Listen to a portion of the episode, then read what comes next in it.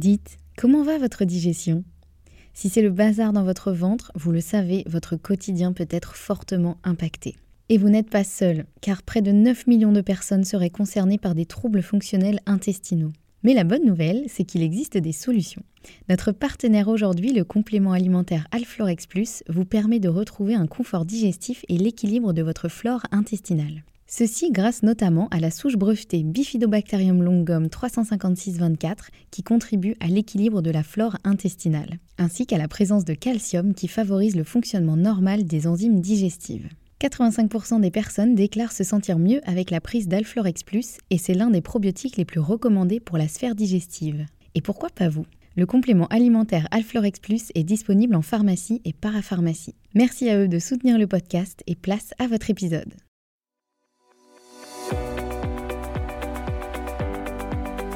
Bonjour et bienvenue dans le podcast Bien dans mon ventre. Je suis Anne-Sophie Pasquet, je suis naturopathe et formée à la micronutrition et absolument passionnée de santé naturelle.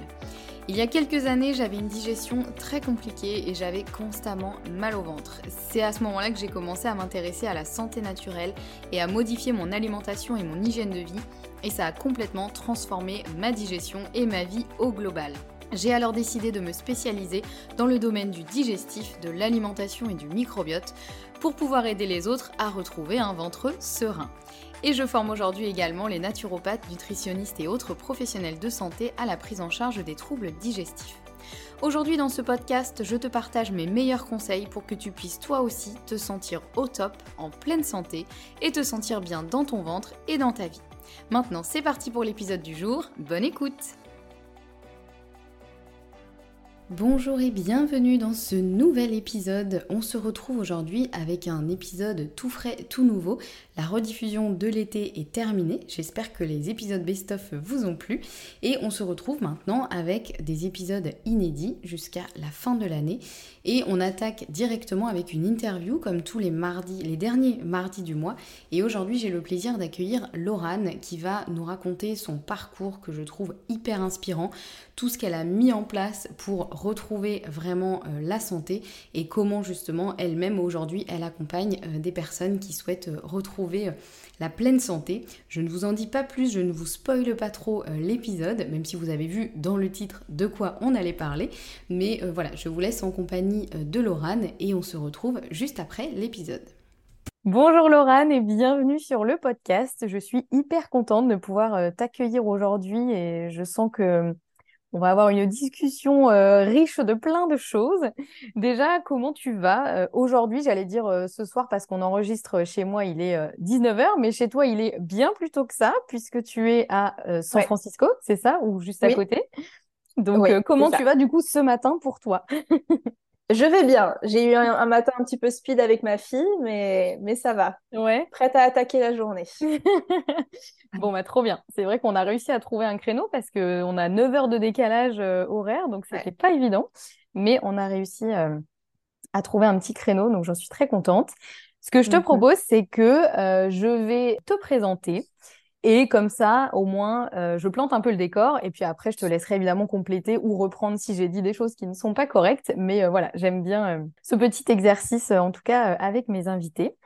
Donc, Laurane, tu es nutrithérapeute, tu t'es formée aux États-Unis et tu es mhm. spécialisée en santé intestinale et maladies auto-immunes. Et tu accompagnes tes clients sur plusieurs mois, donc via des rendez-vous sur plusieurs mois. Et tu as aussi créé le site euh, Bien-être auto-immune pour partager des informations euh, en français sur le sujet, avec euh, l'aide parfois de différents experts. Et tu organises, je crois, un webinaire par mois sur un sujet touchant de près ou de loin, effectivement, aux maladies auto-immunes et, à la santé, la santé au naturel. Et, mmh et, voilà, et c'est pour ça que j'étais très contente de t'accueillir aujourd'hui parce que tu as plein de choses hyper intéressantes à nous partager. Déjà, est-ce que la présentation te semble correcte? Ou est-ce que tu veux ajouter des choses ou euh, modifier des choses? Non, c'est tout à fait ça. Ouais, je, te remercie. On peut rajouter pour la partie euh, personnelle que j'ai une spondylarthrite ankylosante, parce que je suis en émission, mm-hmm. mais que je suis atteinte d'une spondylarthrite ankylosante aussi. C'est important et je, je, souligne, je le souligne aussi dans mon métier parce que ça fait partie de la raison pour laquelle je, suis euh, devenue nutrithérapeute.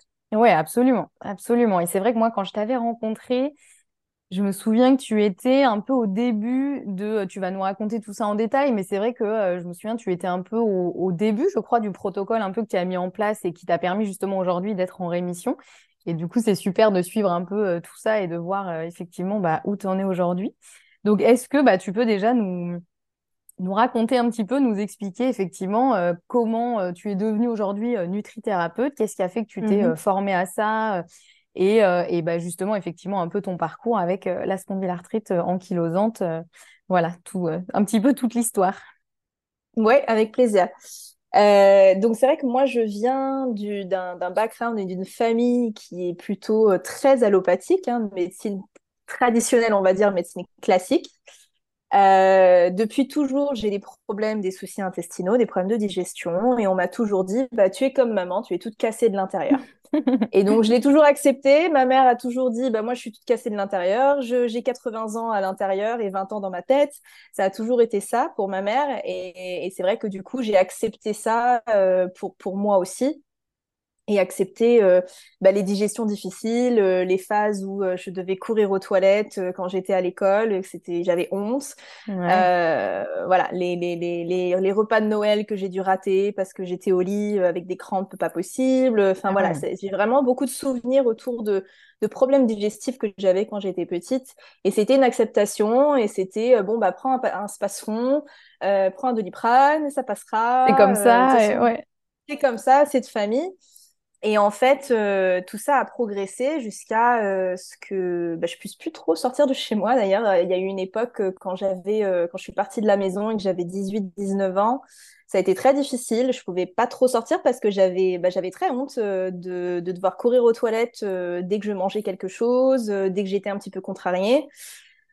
Jusqu'au jour où je me réveille un matin avec des douleurs au niveau de la sacroiliaque droite, Mhm. très précis qui était euh, assez intense, mais euh, qui, a progressé clairement avec le temps, mais qui était assez intense et je comprenais pas trop ce qui se passait. Plus la journée passait, moins j'arrivais à marcher. Et Ah oui, ça a plus été vraiment en une journée du coup que ça s'est euh, que ça s'est vraiment été déclaré, quoi. d'un coup. D'un Ouais. coup, euh, je me rappelle la veille, j'ai, je me suis baissée, je me suis relevée et j'ai eu un pincement au niveau de la sacroiliaque, ce qui m'arrive très souvent. Mhm. Donc, je me suis dit, bon, bah, il y a, enfin, voilà, c'est, c'est juste un petit pincement. J'ai un peu boité pendant euh, cinq minutes et puis c'est passé. Et le lendemain matin, là, euh, douleur, euh, douleur atroce. Et donc, je ne pouvais pas marcher. Je me rappelle, on partait à Amsterdam avec mon copain à l'époque, donc mon mari aujourd'hui. On partait à Amsterdam et je n'ai pas pu marcher de tout le week-end. Il m'a porté sur son dos tout le week-end. Euh, et, et quand on était à l'hôtel, euh, tu sais, c'est à Amsterdam, c'est des, c'est, c'est sur des étages, euh, des, c'est, c'est des grands immeubles, enfin des tout petits immeubles, mais très hauts, Mhm. euh, avec quatre cinq étages et des escaliers euh, qui sont très élevés. Ouais. Et je, je montais à quatre pattes, donc en pleurs. La galère, Et donc, ouais. voilà, c'était très violent, très, din- très, très soudain. Et ça a évolué au fur et à mesure du temps, jusqu'à ce que je ne puisse plus aller au travail.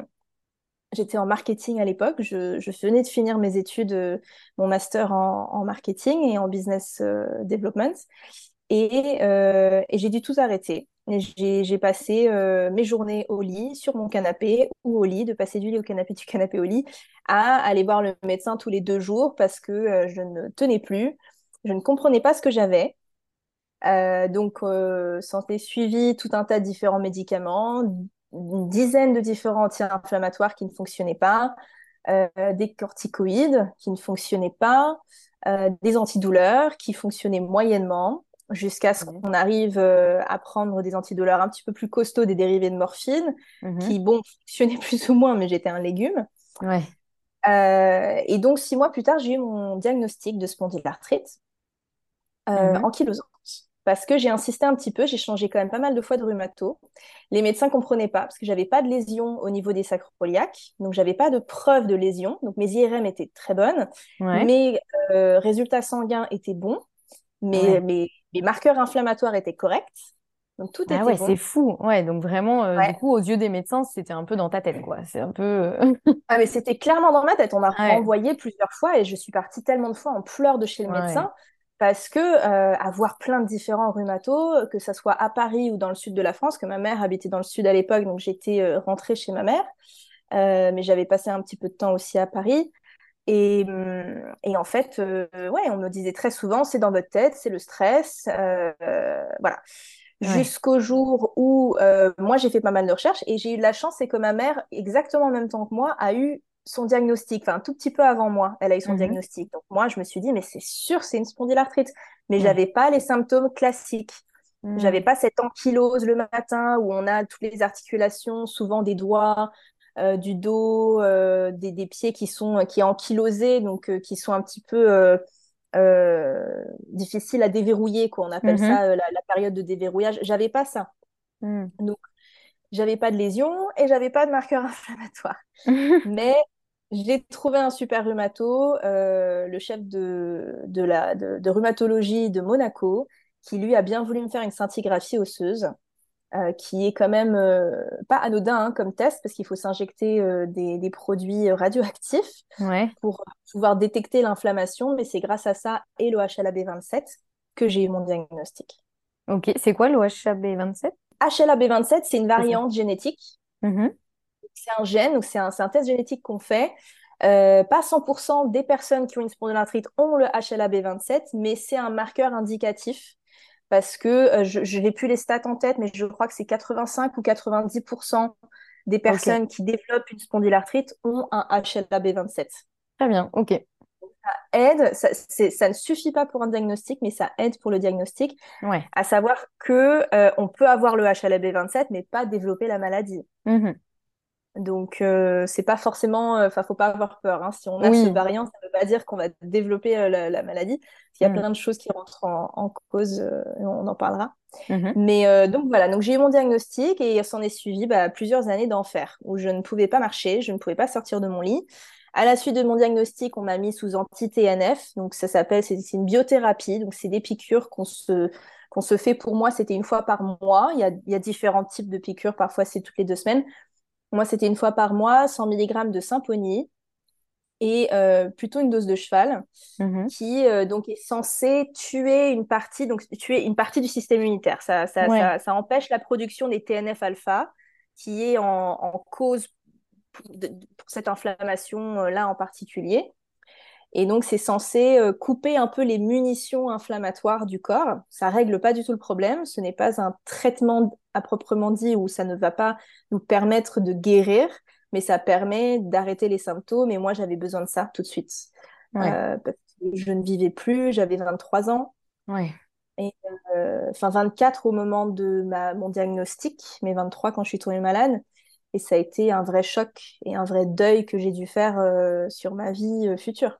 Oui, parce que j'imagine qu'en plus, les médecins en général, visiblement, le, ce que tu as eu, cette biothérapie, c'est quasiment la seule solution, j'imagine, qu'on envisage. Donc, c'est juste, on désactive un petit peu, puisqu'effectivement, pour euh, repréciser, la spondylarthrite ankylosante, c'est une maladie auto-immune. Donc, quand le système mmh immunitaire se retourne un peu contre le corps, finalement, c'est ça. Mmh mmh euh, donc, le, traitement qu'on t'a proposé, c'était juste, en gros, on désactive un petit peu le système immunitaire. Donc, il arrête de s'attaquer au corps, ou en tout cas, il ralentit un peu son attaque. Mais on t'a jamais proposé de... Euh, de, choses à mettre en place, que ce soit un traitement ou d'autres choses, pour euh, vraiment euh, être en rémission. Ou voilà, c'était un peu fataliste quand même. J'ai l'impression ce qu'on t'a proposé, quoi. À 100% fataliste. On nous explique quand on a ce diagnostic que c'est une maladie évolutive, que si déjà si on ne prend pas le, traitement, encore une fois, j'aime pas appeler ça un traitement, mais si on ne prend pas les médicaments, euh, qu'on risque de finir en, fauteuil roulant. Mhm. Avoir des enfants, ça va être très difficile parce que quand on est sous biothérapie, on ne peut pas tomber enceinte. Mhm. Euh, c'est trop dangereux pour le fœtus, sinon il ne développe pas de, de système immunitaire. Ouais donc c'est problématique. Euh, et il y, a tout, euh, il y a tout un tas d'effets secondaires aussi. Hein, euh, avec ces, ces biothérapies-là, ce ne sont pas des médicaments anodins, avec des gros risques infectieux, d'infection, mm-hmm. avec aussi des risques de lymphome, de différents cancers. Donc quand c'est prêt à long terme, hein, donc il y a des effets secondaires, il y a des risques hein, avec tous les médicaments.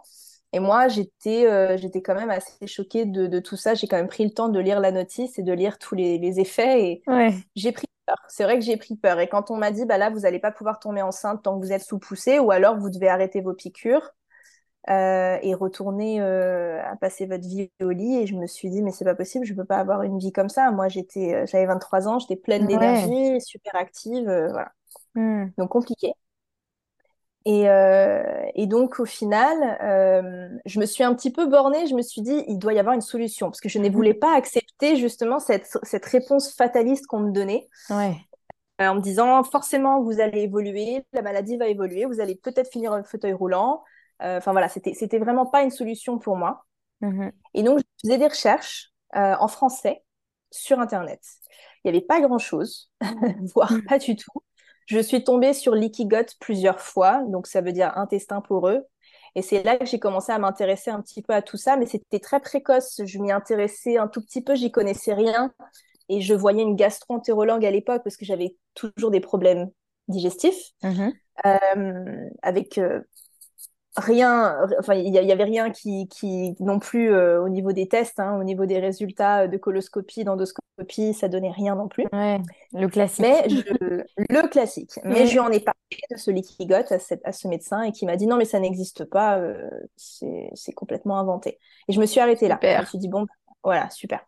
Mais ouais, mais, ouais, mais forcément, euh, sans, sans, remettre en cause L'idée, euh, je précise par rapport à ce qu'on dit, c'est pas du tout de dire que euh, les médecins sont nuls, les médecins sont incompétents, ou c'est pas du tout ça. C'est que juste malheureusement, bah, les médecins sont formés à, traiter en général des lésions, des, maladies, des choses qui effectivement ressortent aux examens. Et quand il y a rien qui sort aux examens, ben, c'est un mmh peu le trou noir et effectivement ils, sont ils ont beau être plein de bonne volonté ben voilà. Parfois c'est un peu on est un peu laissé du coup à l'abandon quoi. C'est un peu euh, ouais je pense qu'on ne peut pas tout remettre sur les épaules des médecins et on ne peut pas s'attendre à ce que les médecins nous aident sur des choses sur lesquelles ils ne sont pas aptes à nous aider.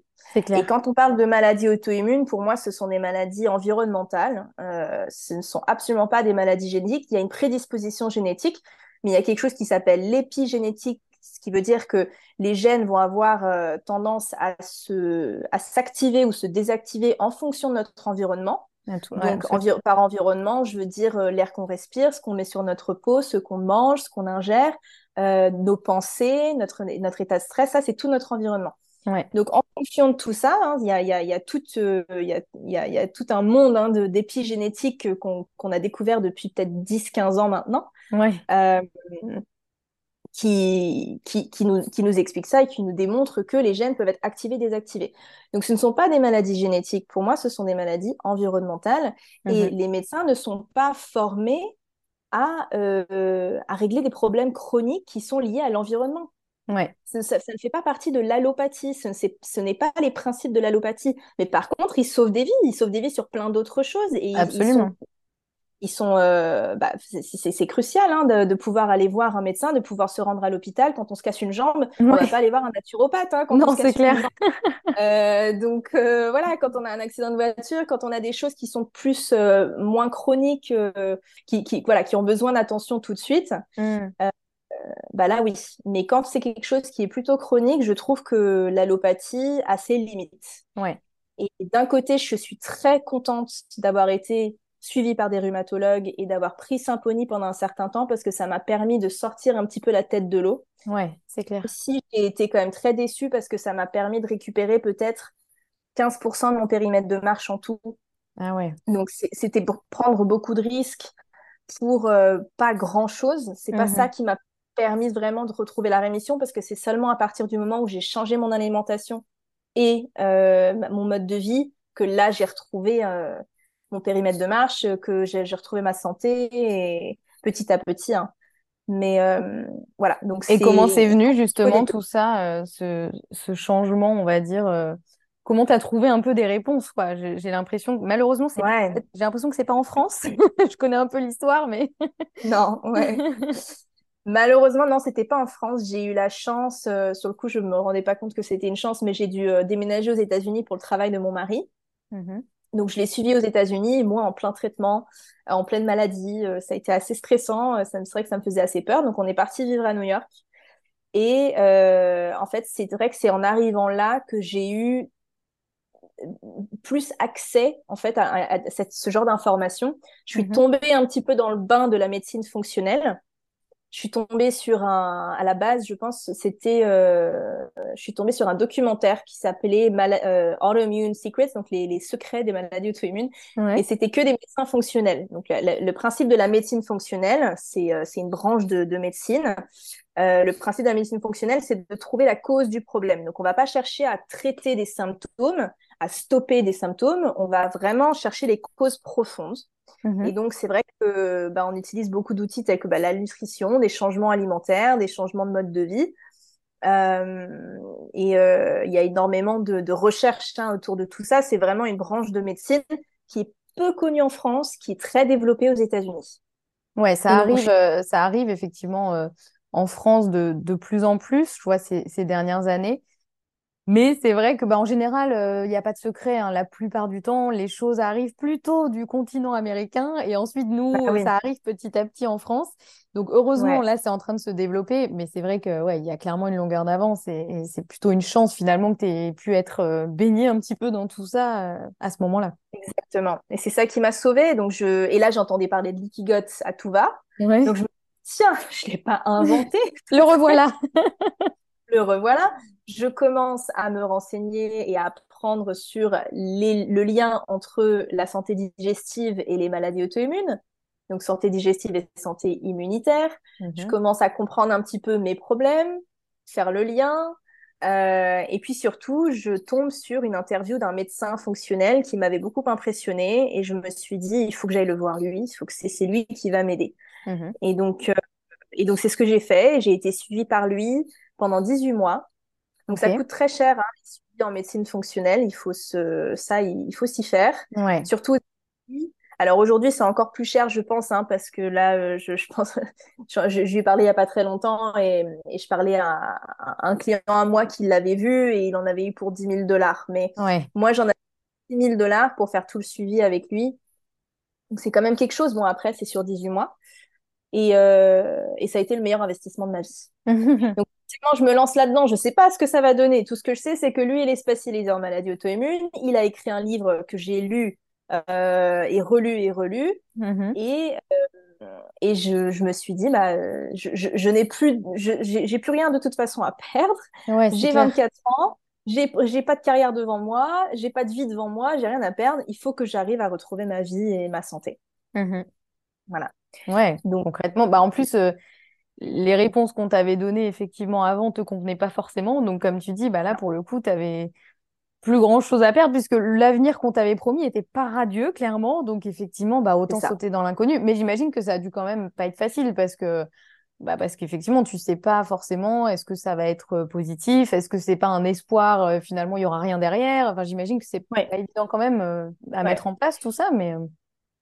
Oui, mais après, je suis, euh, je, suis plutôt euh, de nature battante et je me suis beaucoup, beaucoup renseignée. Je suis pas juste allée le voir comme ça et je lui ai donné mon destin entre ses mains.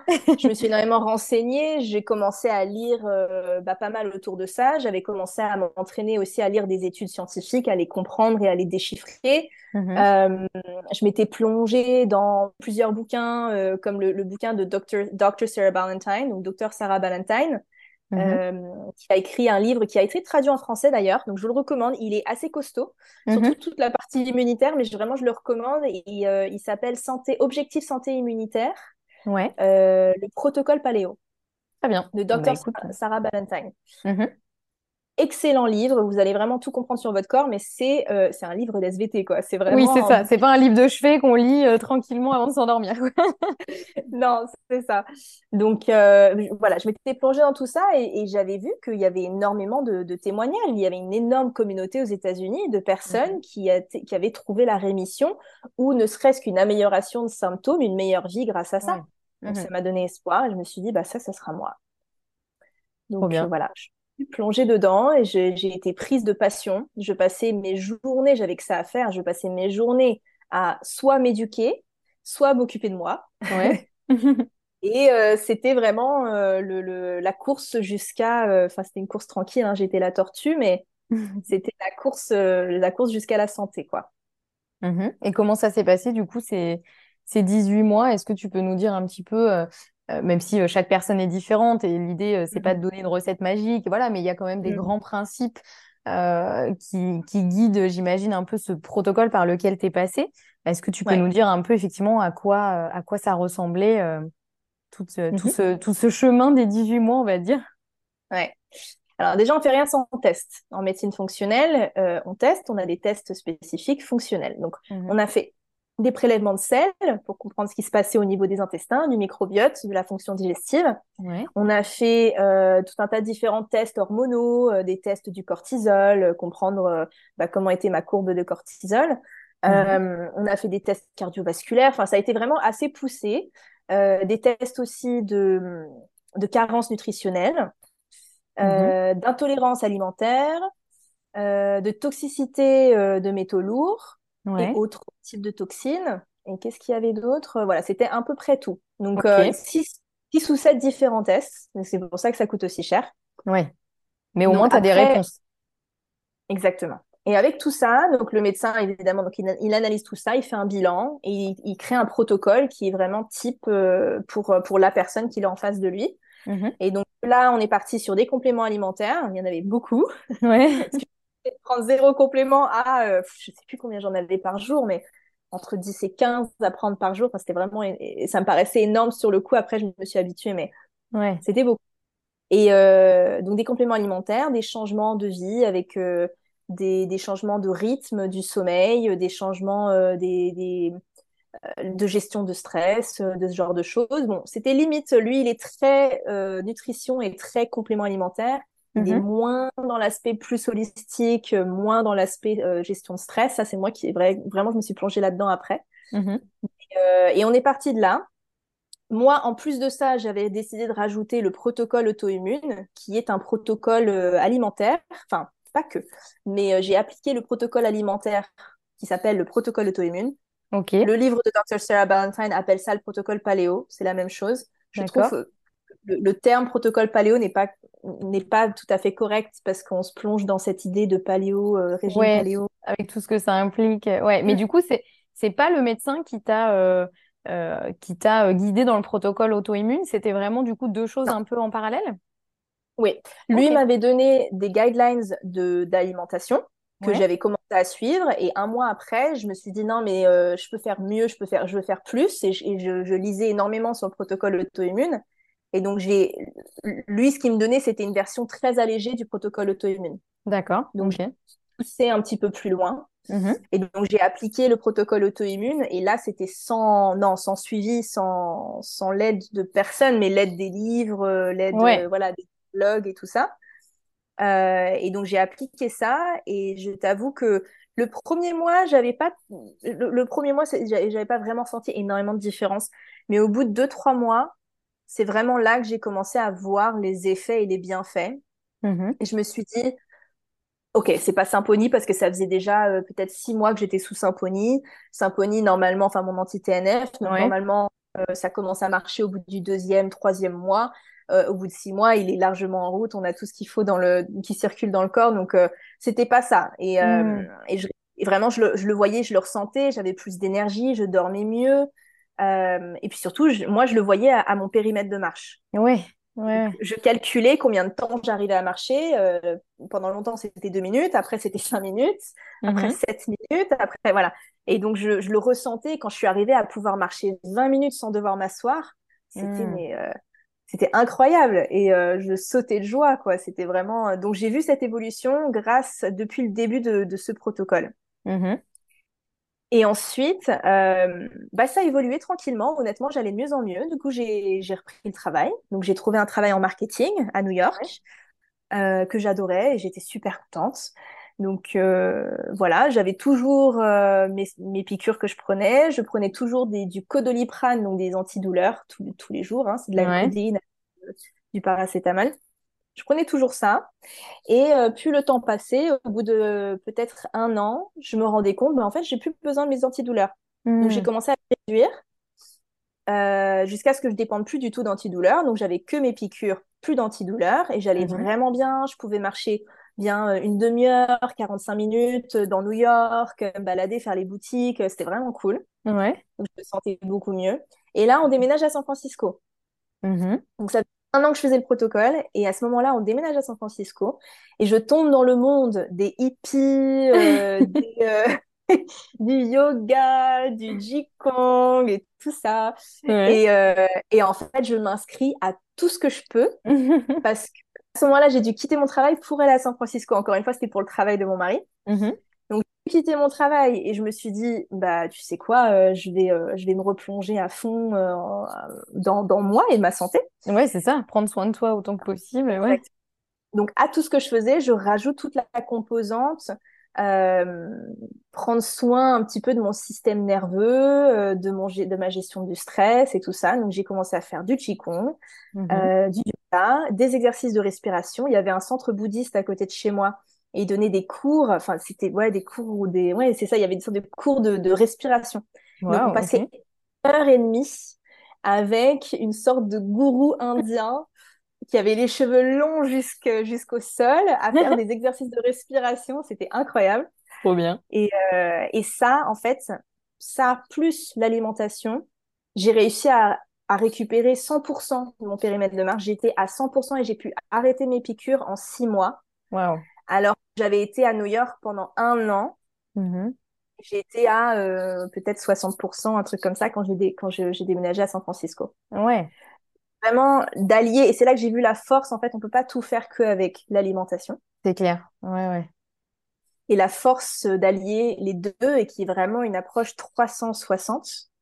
Ouais. Et là, euh, et donc en juin, non, en juillet 2019, j'ai arrêté mes piqûres. Et encore, je pense que j'aurais pu les arrêter avant, mais j'avais tellement peur. Je commençais déjà à se passer. Donc, au lieu de les prendre tous les mois, c'était tous les deux mois. Euh, voilà, je les ai espacés bien avant. Et puis, au bout d'un moment, j'ai fait, bon, c'est quoi, j'arrête, je ne je refais plus ma piqûre. Je mhm. voulais absolument tomber enceinte. Ouais. Et je suis tombée enceinte en août, euh, donc le mois d'après, 2019. Ah trop bien. Meilleur cadeau. Meilleur cadeau de, de, un peu de fin de traitement. Euh, ouais, trop bien. Voilà. Et donc, à ce moment-là, moi, j'étais superwoman. Là, je me suis dit, euh, je, je peux tout faire, euh, je, j'ai la vie en moi, j'ai réussi à retrouver la santé. Enfin, J'étais super woman dans ma tête, quoi. Bah, tu m'étonnes. Attends, t'es quand même passé effectivement d'un d'un diagnostic euh, quand même plutôt euh, un tableau plutôt noir, pas très optimiste, en mode bah fais un peu le deuil de ta vie et le deuil effectivement de plein de choses, dont bah, avoir une vie normal entre guillemets, en tout cas tout voilà les choses, avoir un travail, avoir une famille, etc. Et là, tu es mmh passé de euh, effectivement ça va beaucoup mieux et tu arrives à tomber enceinte et tout, c'est mmh génial. Et c'est hyper important ce que tu dis effectivement que euh, euh, le côté très nutrition et complément alimentaire, ça t'a permis de passer un peu un premier niveau, j'ai l'impression, tu vois, un peu dans le jeu de la mmh rémission. mais le côté vraiment holistique, c'est-à-dire vraiment tout ton environnement et pas que ce que tu mets dans ton assiette, mais euh, tout le, côté environnement, gestion du stress, gestion émotionnelle, etc., ça t'a permis de passer un peu au, deuxième niveau, j'ai envie de dire, et, euh, et d'atteindre voilà, le, niveau bonus, euh, la cerise sur le, le niveau bonus à tomber enceinte. Mais, mais du coup, ce, ce côté... ce côté du coup vraiment plus holistique environnement, c'est pas forcément ce que le premier médecin que tu avais vu aux États-Unis t'avait tu avais expliqué, c'était plus euh, vraiment le mmh côté, comme tu dis, il était très focus nutrition et complément alimentaire, ce qui est déjà euh, super important. Oui. Et tout ça, tu l'as trouvé un peu par toi-même, finalement, euh, en fait, en, mettant un peu en place des choses intuitivement, en fait. C'est ça, ouais, ouais. Non, mais j'étais très déterminée et j'ai une personnalité où je, je, me donne vraiment à 200% et je suis assez indépendante. Donc, je, je, me suis prise en charge et je me suis prise en main et je me suis dit, bah, alors oui, j'ai l'aide de ce médecin qui m'a, qui m'a vraiment été une aide incroyable, mais c'est, ça, ça tient qu'à moi. Ma santé me mm. tient qu'à moi. J'ai réalisé que je pouvais pas faire confiance à qui que ce soit d'autre pour ma santé.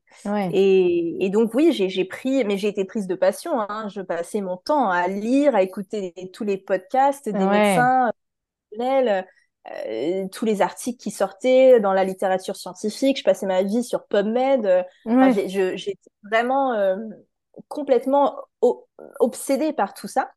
Bah, ce qui se comprend parce que c'est effectivement ce qui t'a permis aussi vraiment d'avoir des résultats. Donc clairement, c'est quand tu comprends effectivement l'impact de, de tout ton environnement, que ce soit alimentaire, euh, euh, émotionnel, physique, etc., l'impact que ça a sur finalement ta santé. Enfin, moi, je te rejoins. Moi, c'est clairement depuis que j'ai découvert ça, c'est mm-hmm. devenu une passion. Et encore, je pense que toi, tu as encore plus ce côté vraiment où c'était très concret physiquement, tu le sentais, quoi. Les effets, c'est vrai que c'est c'est assez fou. Donc, ouais, c'est ça. C'est surtout quand tu vois les, les, résultats et, l'avancement et tu lâches pas, en fait. Tu te dis, bah, que ça marche et, euh, et tu lâches pas. Et donc, à ce moment-là, vu que j'étais tellement prise de passion, euh, la question se posait, est-ce que je recherche un travail en marketing ou euh, bah, en fait, est-ce que je reprends des études? Ouais. Parce que je passais tout mon temps de toute façon à, à, dévorer tout ce que je trouvais en nutrition et tout ce qui était autour des maladies auto-immunes j'ai dit à mon mari, écoute, euh, est-ce que tu peux me soutenir pour encore un, petit moment, me permettre de reprendre les études? Et, et ensuite euh, de vraiment être trouver ma voie en fait. De, mm-hmm. Donc j'étais pas heureuse en marketing, j'étais pas faite pour être en marketing, je l'ai fait parce que fallait faire des grandes études et qu'il fallait voilà, il fallait il fallait faire le mieux, eh au mieux, mais c'était pas ma voie, c'était pas ma passion. Donc, euh, donc j'ai entrepris des études en... à la base. Au tout début, j'ai commencé des études de naturopathe en France. Oui, c'est vrai. Ouais. ouais. J'ai commencé des études de naturopathe. Euh, arrivé au milieu des études, c'était à distance. Donc, je le faisais des US euh, avec une école française. Arrivé au milieu des études, j'étais un peu frustrée. Je trouvais pas ce que je cherchais vu que j'étais vraiment dans ce monde de médecine fonctionnelle, ce qui reste quand même une branche de la médecine, euh, très axée nutrition été frustrée de ne pas avoir autant d'informations et autant de, de, de, bases euh, de littérature scientifique, en fait, dans, les, dans, les, voilà, dans les études de naturopathie. Et j'étais moins... Aujourd'hui, je le suis plus, mais j'étais moins dans tout ce qui était un peu plus holistique et iso... Euh, c'est quoi le terme? Ésotérique, un peu. Voilà, ésotérique, exactement. Et donc, euh, arrivé, euh, franchement, j'ai dû faire 90% des études. Il me reste un module à faire. j'ai toujours pas fini. Et donc, j'ai un peu bifurqué et j'ai entrepris des études de, de, thérapie nutritionnelle pour devenir nutrithérapeute. Et ça, mhm. c'était des études américaines. Et c'est là que je me suis dit, OK, j'ai trouvé ce que je cherche, j'ai trouvé ma voie c'est chapeauté par la médecine fonctionnelle. Euh, c'est très axé nutrition, hein, pratiquement que. On mhm. nous apprend à lire bah, tous les symptômes du corps pour comprendre où sont les carences, euh, où sont les déséquilibres. Euh, donc voilà, c'est exactement ce que je cherchais. Et donc je me suis plongée là-dedans. Je vais commencer à travailler avec mes premiers clients dès que j'ai arrêté mes études. Et après, j'ai pas arrêté de me former. Il y a toujours, enfin, tu sais très bien, tu es, dans ce monde-là, toujours des formations complémentaires. Donc de là, j'ai trouvé une formation complémentaire pour me spécialiser en santé intestinale, mm-hmm. très similaire à ce que j'imagine ce que toi tu as fait euh, en micronutrition. Ouais. Euh, et, euh, et, par la suite, je me suis formée. Bon, j'ai plein plein de choses, mais les choses qui sont notables, c'est que je me suis aussi formée derrière en du coup maladie auto-immune. Donc il y a une formation du protocole auto-immune pour apprendre à bien le mettre en place et vraiment comprendre les fonctionnements et les mécanismes qui se mhm. passent quand il y a une, maladie auto-immune. Et, et, voilà où j'en suis aujourd'hui. Waouh, c'est euh, c'est un beau, euh, je trouve c'est vraiment un beau parcours. Euh, c'est un peu le truc, j'ai l'impression qu'on voit que dans les films, tu sais, un peu de, de, tu passes vraiment d'une situation où on te dit presque que tu es condamné, quoi. C'est un peu, bon, bah, madame, il va falloir, il va falloir apprendre à vivre avec alors que tu as 24 ans à aujourd'hui où finalement comme tu dis, tu as un peu bah, repris le pouvoir sur ta santé de par en fait le, fait de, de, t'éduquer et de te dire qu'effectivement les réponses tu peux les trouver en fait. Et, et la mmh médecine elle a, elle a plein de bénéfices et heureusement qu'il y a des médecins aujourd'hui mais dans des cas comme ça malheureusement il faut un peu se débrouiller par soi-même ou en tout cas aller chercher dans d'autres euh, dans d'autres sphères un peu euh, et, euh, et aujourd'hui où justement bah toi tu, tu, tu accompagnes justement des, des clients. Les clients que tu as c'est c'est uniquement des gens qui ont des maladies auto-immunes ou tu as un peu de, tout dans les personnes que tu accompagnes aujourd'hui? J'ai, euh, on va dire, c'est 50-50 maladies auto-immunes et euh, problèmes digestifs. Ouais, et ça, il y en a beaucoup. Il y en a beaucoup. Et puis souvent, c'est les deux. Hein. Euh, très souvent, quand on a une maladie auto-immune, enfin quand je suis quelqu'un avec une maladie auto-immune, je fais quand même les tests mmh. de santé intestinale avec les prélèvements de sel. parce que parce qu'au final tout vient des intestins. Ouais, est-ce que justement tu peux, euh, tu peux nous réexpliquer un petit peu euh, à quel point tes découvertes t'ont amené sur ce point-là de euh, finalement, comme tu dis, la maladie auto-immune, on peut se dire, bah, c'est génétique, de toute façon, j'y peux rien. Alors qu'en fait, comme tu dis, il y a des terrains, il y a des prédispositions, mais mm. il y a plein d'autres facteurs qui jouent. Et effectivement, le lien entre euh, santé intestinale et euh, santé immunitaire, et donc maladie auto-immune, est quand même un énorme pilier. Est-ce que tu peux nous mm-hmm. réexpliquer un petit peu effectivement le, bah, les mécanismes derrière tout ça et un peu tout ce que tu as découvert euh, par rapport à tout ça? En termes de stats, euh, la génétique représente 30% de la cause du développement de la maladie. Ah, c'est 70... que 30%. Voilà. 70%, hmm. c'est l'environnement.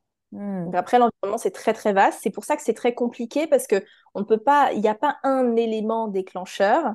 Il n'y a pas une chose en particulier. Euh, il n'y a pas une seule cause profonde. Par mhm. contre, toutes les maladies auto-immunes, peu importe, c'est ça un peu la beauté, c'est la seule beauté de la chose, je dis, parce que franchement, c'est pas, pas, pas très rigolo, mais la seule beauté de la chose avec les maladies auto-immunes, c'est qu'elles ont toute une chose en commun, enfin, elles ont deux choses en commun, c'est qu'il y a une dérégulation immunitaire, mm-hmm. euh, le tissu qu'elle va toucher, l'organe, le tissu, le système va, va être déterminé par la génétique. Ok.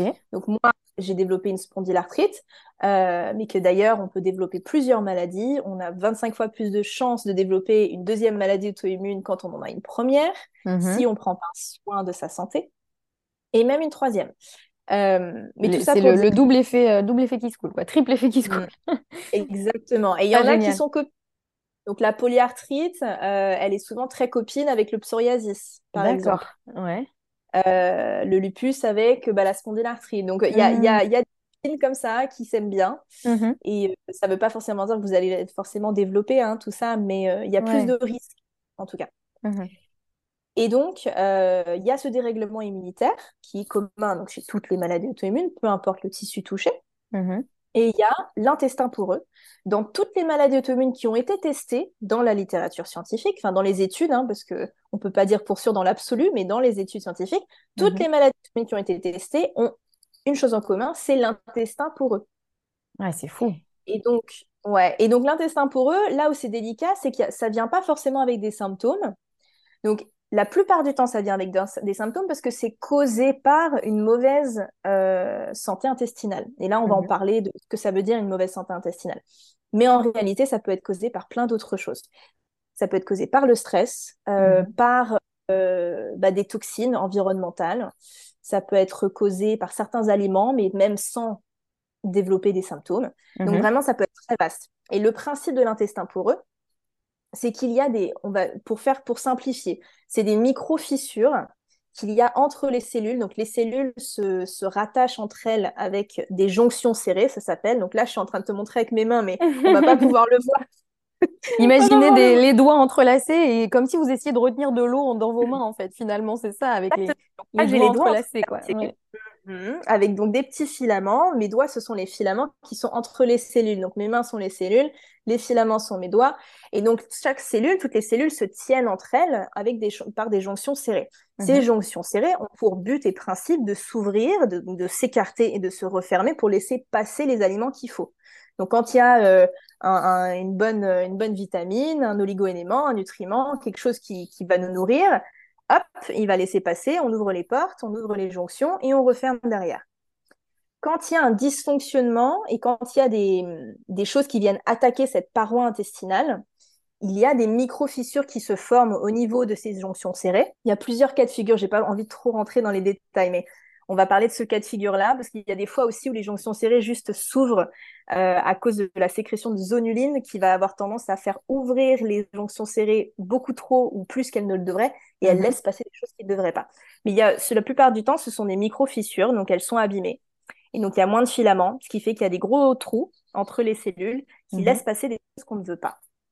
Ça peut être euh, des fragments euh, de bactéries, même des molécules, euh, des, fragments de, molécules alimentaires hein, qui sont pas encore très bien digérés, qui vont être inflammatoires, qui vont être problématiques parce qu'elles sont pas décomposées comme il le faut. Mm-hmm. Ça peut être des toxines, des champignons, voilà, ça peut être vraiment tout et n'importe quoi qui est dans les intestins, qui passe dans la lumière intestinale et qui passe dans la circulation sanguine et qui vient stimuler le système immunitaire. Mm-hmm. À force d'être stimulé, ce système immunitaire, et ben, il commence à dégénérer un petit peu il y a quelque chose qui s'appelle la euh, molecular mimicry. Donc, c'est qu'en fait, il va avoir tendance, et ça se passe surtout, euh, beaucoup avec les lectines. Donc, le gluten fait partie de cette catégorie de protéines qui s'appelle des lectines. C'est pour mhm. ça que le, gluten est, l'un des plus gros facteurs dans les maladies mm auto-immunes. Et donc, le corps va, avec certaines protéines, à force d'être surstimulé par tout un tas de toxines, tout un tas de choses, il commence à être un petit peu euh, en surmenage et il va avoir tendance à se tromper. Et donc, il y a certaines protéines, dont les lectines, mais plein d'autres choses, qui vont euh, participer au, fait que le corps va se tromper dans qu'est-ce qu'il faut attaquer et qu'est-ce qu'il ne mhm. faut pas attaquer. Et il commence à attaquer ses propres cellules.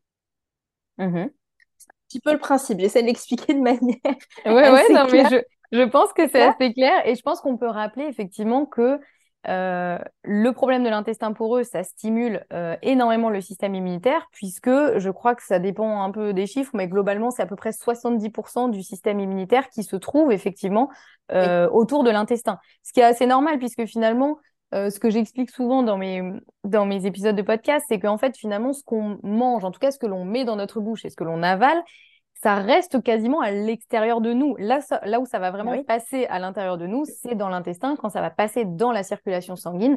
Et donc, c'est là où le système immunitaire doit être présent pour dire est-ce que je laisse passer ça? Est-ce que j'attaque? Est-ce que c'est néfaste? Est-ce que c'est bénéfique? Etc.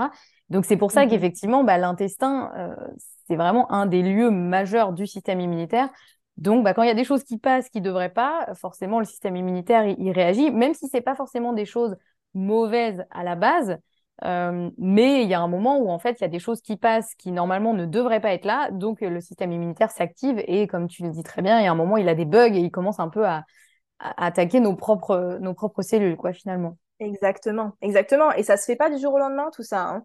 Ça prend des années et, euh, et ça c'est c'est très progressif et c'est traître parce qu'on ne le sent pas forcément venir, mhm. surtout quand on n'a pas cette idée-là, ou moi, comme moi, hein, je, voilà, j'avais plein de problèmes digestifs et jamais de la vie on, m'a parlé de ça, ma famille ne connaissait rien à tout ça, et, euh, et, les médecins autour de moi non plus. Donc, euh, du coup, euh, on s'y attend pas et ça, ça, arrive, ça arrive très progressivement et très, très silencieusement. Quoi. Et ouais.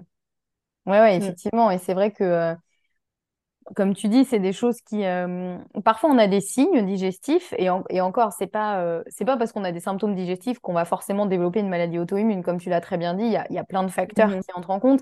Mais c'est vrai que mhm. parfois, on a des signes digestifs, donc on peut se dire potentiellement mon intestin va pas très bien. Donc, il y a de fortes chances que j'ai effectivement l'intestin euh, poreux ou on dit aussi l'intestin hyper perméable, etc. Mais parfois, c'est mhm. encore plus sournois parce qu'il n'y a pas forcément des signes intestinaux, mais il peut y avoir d'autres signes, euh, d'autres choses qui peuvent lui faire penser, comme des problèmes de peau, euh, euh, des problèmes au, niveau du système nerveux, etc. Mais parfois, c'est effectivement assez, voilà.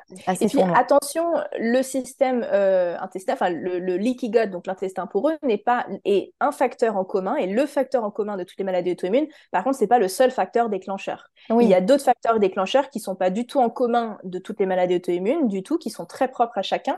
Mm-hmm. Mais par exemple, la toxicité aux métaux lourds, c'est un énorme facteur déclencheur pour une maladie auto-immune. Mm-hmm. Euh, il y a euh, aussi bah, le stress hein, est, aussi un énorme déclencheur mhm. qui vient, euh, qui vient, qui aura tendance à plus être un élément déclencheur quand on a vraiment des problèmes digestifs. Généralement, les problèmes digestifs et les problèmes de stress viennent ensemble. Mais c'est vrai qu'on regarde toujours ça. Mhm. Et, et, puis ensuite, bah, tout ce qui est tout ce qui est réaction alimentaire, tout ce qui va être des aliments qui vont être inflammatoires, qui vont venir, euh, bah, comme on disait, stimuler en fait. Donc une fois mhm. que tu as l'intestin poreux, l'intestin poreux, c'est tout un process hein, pour qu'il se mette en place, mais une fois qu'il est mis en place, il y a tout un tas d'autres éléments déclencheurs qui viennent mettre le dernier coup de couteau. Oui, ouais, ouais. C'est clair. Et, euh, et, justement, pour revenir sur la, la santé euh, intestinale, comme tu l'expliques, c'est à la fois euh, cette santé intestinale, en fait, finalement, elle a plusieurs piliers, parce que souvent, on pense que c'est uniquement ce qu'on mange. Alors, c'est une énorme partie, mais finalement, il y a aussi euh, bah, tous les, les, plein de facteurs euh, environnementaux, quoi. Effectivement, le, le stress, le, la toxicité, comme tu dis, qu'on peut avoir, ou, ou, à laquelle on a été exposé dans le passé aussi. Parfois, c'est pas, effectivement, comme tu dis, c'est pas immédiat, hein, c'est des choses qui s'installent mmh aussi sur la durée. Mais est-ce qu'il y a des, il y a des choses que tu vois effectivement qui reviennent assez souvent chez tes clients ou, euh, au niveau justement de cette santé intestinale Est-ce qu'il mmh y a un peu des, des, ouais, des choses que tu vois et un peu des bons conseils, tu vois, j'ai envie de dire, euh, qui peuvent un peu s'appliquer euh, à tout le monde, parfois des choses tellement bateaux, mais qui sont toujours importantes à rappeler parce qu'on a tendance à l'oublier. Mmh Est-ce qu'il y a un peu des choses ouais, comme ça, un peu majeures qui te viennent? Oui, alors c'est vrai que dans les choses bateaux, on va commencer par regarder la fonction digestive. Mm-hmm. Donc, quand je parle de fonction digestive, c'est est-ce qu'il y a assez d'acide chlorhydrique au niveau de l'estomac? Est-ce que le pancréas va sécréter suffisamment d'enzymes pancréatiques? Est-ce que la bile va être de bonne qualité, va être sécrétée correctement? Euh, Et toute cette fonction-là, est-ce que la mobilité intestinale, donc euh, la, capacité, donc ça c'est plutôt euh, un problème de nerf vague, mais la capacité à ce que ton système euh, intestinal euh, fait avancer tous les aliments comme il le faut, que tous les petits clapets qu'il faut, les petits sphincters s'ouvrent et se referment comme il faut. Euh, voilà, c'est vraiment toute la fonction digestive. Donc on commence par là. Mm-hmm. Et ça, il n'y a rien de plus bateau.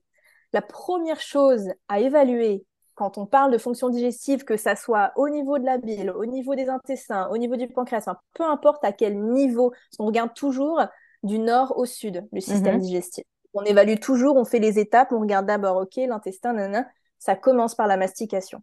Ouais, ah, ça, ça c'est clair.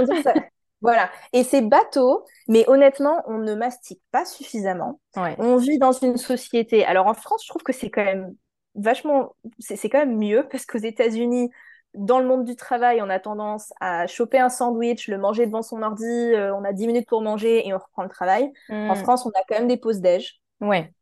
Il y a quand même une institution euh, alimentaire en France. La, voilà, la, nourriture euh, française, c'est quand même un truc qui nous tient, qui nous tient à cœur. C'est plutôt une bonne chose. Mais et ça, c'est une bonne chose. Hmm.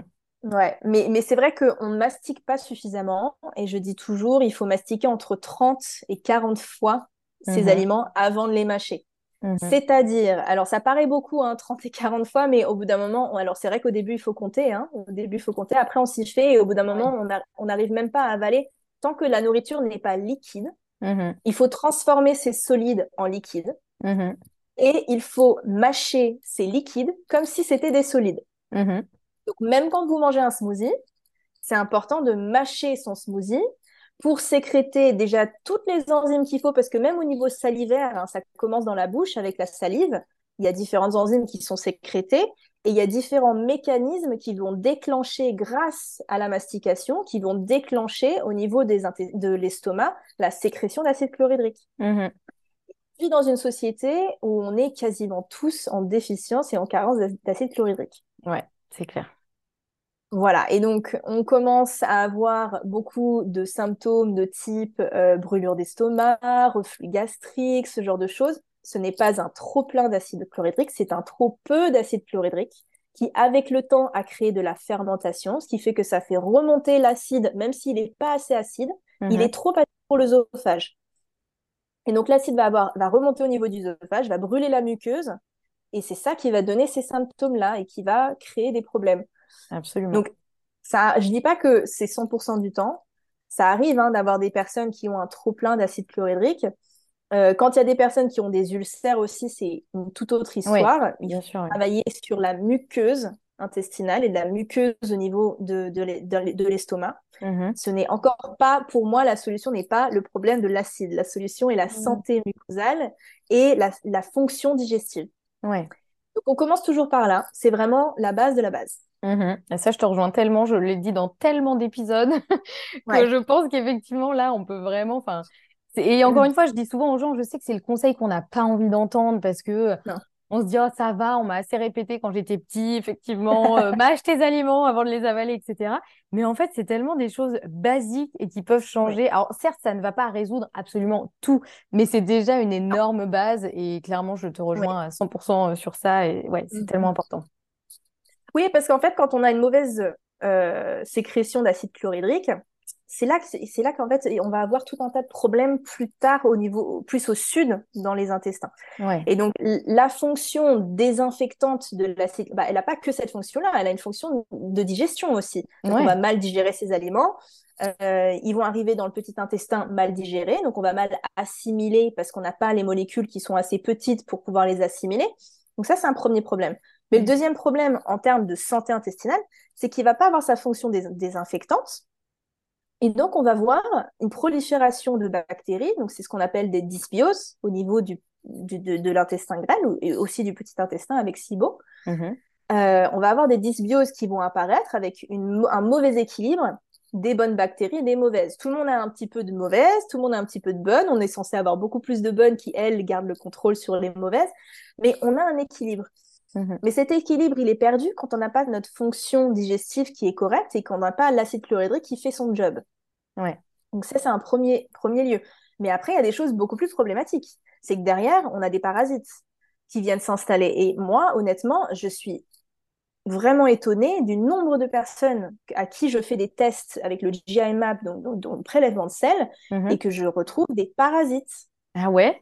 Il y en a beaucoup. Parfois, c'est des parasites, c'est des protozoa, donc ce sont des parasites qui sont vraiment microscopiques. Mm euh, c'est pas forcément euh, le, c'est pas le ver solitaire, hein, oui. c'est pas des trucs visibles euh, à l'œil nu. À l'œil nu, c'est quand même très rare ces, ces choses-là mais ce sont, des, ce sont quand même des parasites qui sont microscopiques. Mhm. Et ça, il y en a beaucoup plus qu'on ne le pense.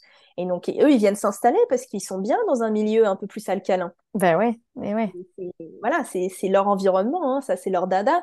Surtout quand il y a une prolifération de mauvaises bactéries, encore plus. Euh, à rajouter avec ça euh, une hypertoxicité au niveau des mycotoxines, donc quand on est en contact avec de la, de la moisissure, alors là, mhm. ça c'est le, le, summum des... Le cocktail gagnant. voilà, le cocktail gagnant des parasites. Ouais. Donc, on a ce genre de choses qui viennent s'installer. On peut avoir des candidoses aussi, mm-hmm. euh, qui sont aussi liées à une mauvaise fonction digestive, pas que, mais qui sont mm-hmm. aussi liées à une mauvaise fonction digestive, euh, du fait que, euh, pareil, si on a une dysbiose, on va avoir tendance à avoir plus de mycose, plus de candidose et ce genre de choses. Mm-hmm. Même si on a beaucoup moins qu'on ne le croit, on en parlait de ça la dernière fois. Ouais. Ouais, effectivement.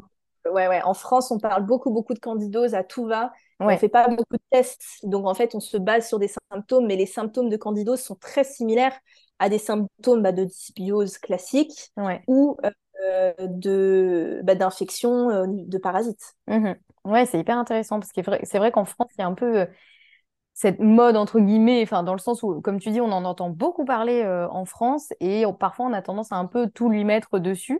Mais mmh, finalement, la candidose, quand effectivement elle est présente, déjà elle arrive rarement toute seule. En général, il y a une dysbiose euh, par ailleurs et du coup, il faut s'occuper des deux. Et parfois, effectivement, les symptômes de la candidose en fait masquent. Euh, il n'y a pas vraiment une candidose, mais il y a autre chose. Euh, donc c'est hyper intéressant. Mais c'est vrai que le coup des parasites en France, pour le coup, moi en tout cas, dans, dans ce que j'ai été formée et les tests que je fais, c'est un truc dont on parle quasiment pas. Donc tu vois, c'est hyper intéressant mmh parce qu'effectivement, ça m'étonne pas parce que c'est logique. Effectivement, si le milieu euh, n'est pas assez euh, désinfecté entre grosses guillemets, mais effectivement, du coup, c'est pas assez acide. Donc, euh, bah, du coup, les petits parasites, effectivement, et souvent, mmh parasites, on pense à euh, quand on a été, par exemple, dans, dans, un pays à risque et qu'on a mangé quelque chose et que du coup, on a été contaminé. Mais finalement, ça peut être bien d'autres choses. Il n'y a pas que ça, en fait. Donc, donc ouais, c'est Oui, oui. Non, non, il y a, y, a, y a, des parasites très classiques qui se trouvent en Europe, aux États-Unis. Alors, peut-être plus aux États-Unis qu'en Europe, hein, mais ça, je sais pas. Mais, euh, mais en tout cas, euh, non, non, il y en a qui se trouvent très classiques dans la nourriture. Euh, bah, j'avais un, un, un, adolescent d'ailleurs, il n'y a pas très longtemps, donc on a terminé il y a quelques mois. Lui avait trois différents types de parasites. Il a jamais quitté, il a jamais quitté, enfin, il a toujours voyagé soit en France, soit aux États-Unis. Okay. Il a jamais voyagé en Asie, en Afrique, en, en Amérique du Nord, en Amérique du Sud. Enfin, il, il a jamais voyagé autre que les États-Unis euh, et en Europe, donc euh, Europe de l'Ouest. Et il avait, j'ai jamais eu d'ailleurs euh, quelqu'un qui avait été autant contaminé par autant de différentes choses. il avait ouais, dysbiose, trois différents parasites. il avait le H. pylori, donc l'hélitobactère, on mhm. appelle ça en français. Ouais. Pylori, qui est une bactérie qui a tendance bah, à proliférer dans l'estomac quand il y a trop peu d'acide chlorhydrique. exactement.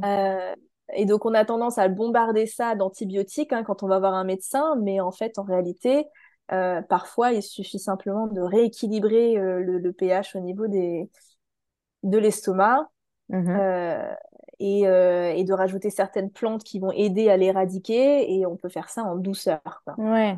Ouais, ouais. Oui, parce que les antibiotiques, après, c'est à d'autres étages. Effectivement, c'est plus dans l'intestin que ça va, ça va se bah, répercuter. et voilà, encore une fois, les antibiotiques sont nécessaires dans certains cas. L'idée, c'est pas du tout de les diaboliser. Mais quand c'est pas forcément nécessaire, ils ont quand même des effets secondaires euh, ouais, assez, voilà. massifs. Quoi. Donc, euh. C'est une, une, évaluation des risques et des effets secondaires. Donc, mmh. euh, pour moi, voilà, quand on a une petite prolifération d'élictobactères, il n'y a pas forcément besoin de sauter sur les antibiotiques puisqu'ils viennent avec plus d'effets secondaires que les bienfaits qu'ils vont apporter euh, pour l'éradication de, de l'électobactère. Donc, euh, mhm. à, chacun, à chacun, évidemment, de prendre leurs décisions et d'évaluer les risques. Mais euh, donc voilà, donc un petit peu tout ce qui peut, tout ce qu'on peut trouver, retrouver dans, dans ce qui est santé intestinale. ce qui est important de regarder aussi, c'est tous les, les marqueurs inflammatoires. Mhm. Donc, il y a différents types de marqueurs inflammatoires qui vont nous, nous montrer si c'est une inflammation plutôt systémique, plutôt globale. Euh, si c'est une inflammation euh, très axée au niveau de la muqueuse intestinale, euh, de par, bah, souvent c'est la nourriture, hein, de par des, sensibilités alimentaires. Donc mhm. avec ça, on va coupler un test de sensibilité alimentaire. et certains marqueurs bon, qui sont pas forcément super utiles pour les maladies auto-immunes, mais il y a certains marqueurs hormonaux aussi qu'on peut voir, qu'on peut retrouver dans les, dans les, dans les prélèvements de sel. Et, euh, et, on peut rajouter aussi le marqueur de la zonuline. Donc, c'est ce que je, je t'expliquais. Euh, ça, va être le, ça va être le marqueur de l'intestin poreux, même si on n'a pas besoin d'avoir ce marqueur-là forcément pour déterminer qu'il y a un intestin, qu'il y a un intestin poreux. Sachant mhm. que s'il y a une maladie auto active, il y a un intestin poreux. Mais c'est bon c'est bon à savoir où, on, en est dans, le marqueur de zonuline aussi pour, euh, pour mieux comprendre s'il faut euh, bah, peut-être faire un petit peu plus attention euh, bah, aux lectines qu'on va ingérer, un petit mhm. peu plus attention à certains déclencheurs de l'intestin poreux.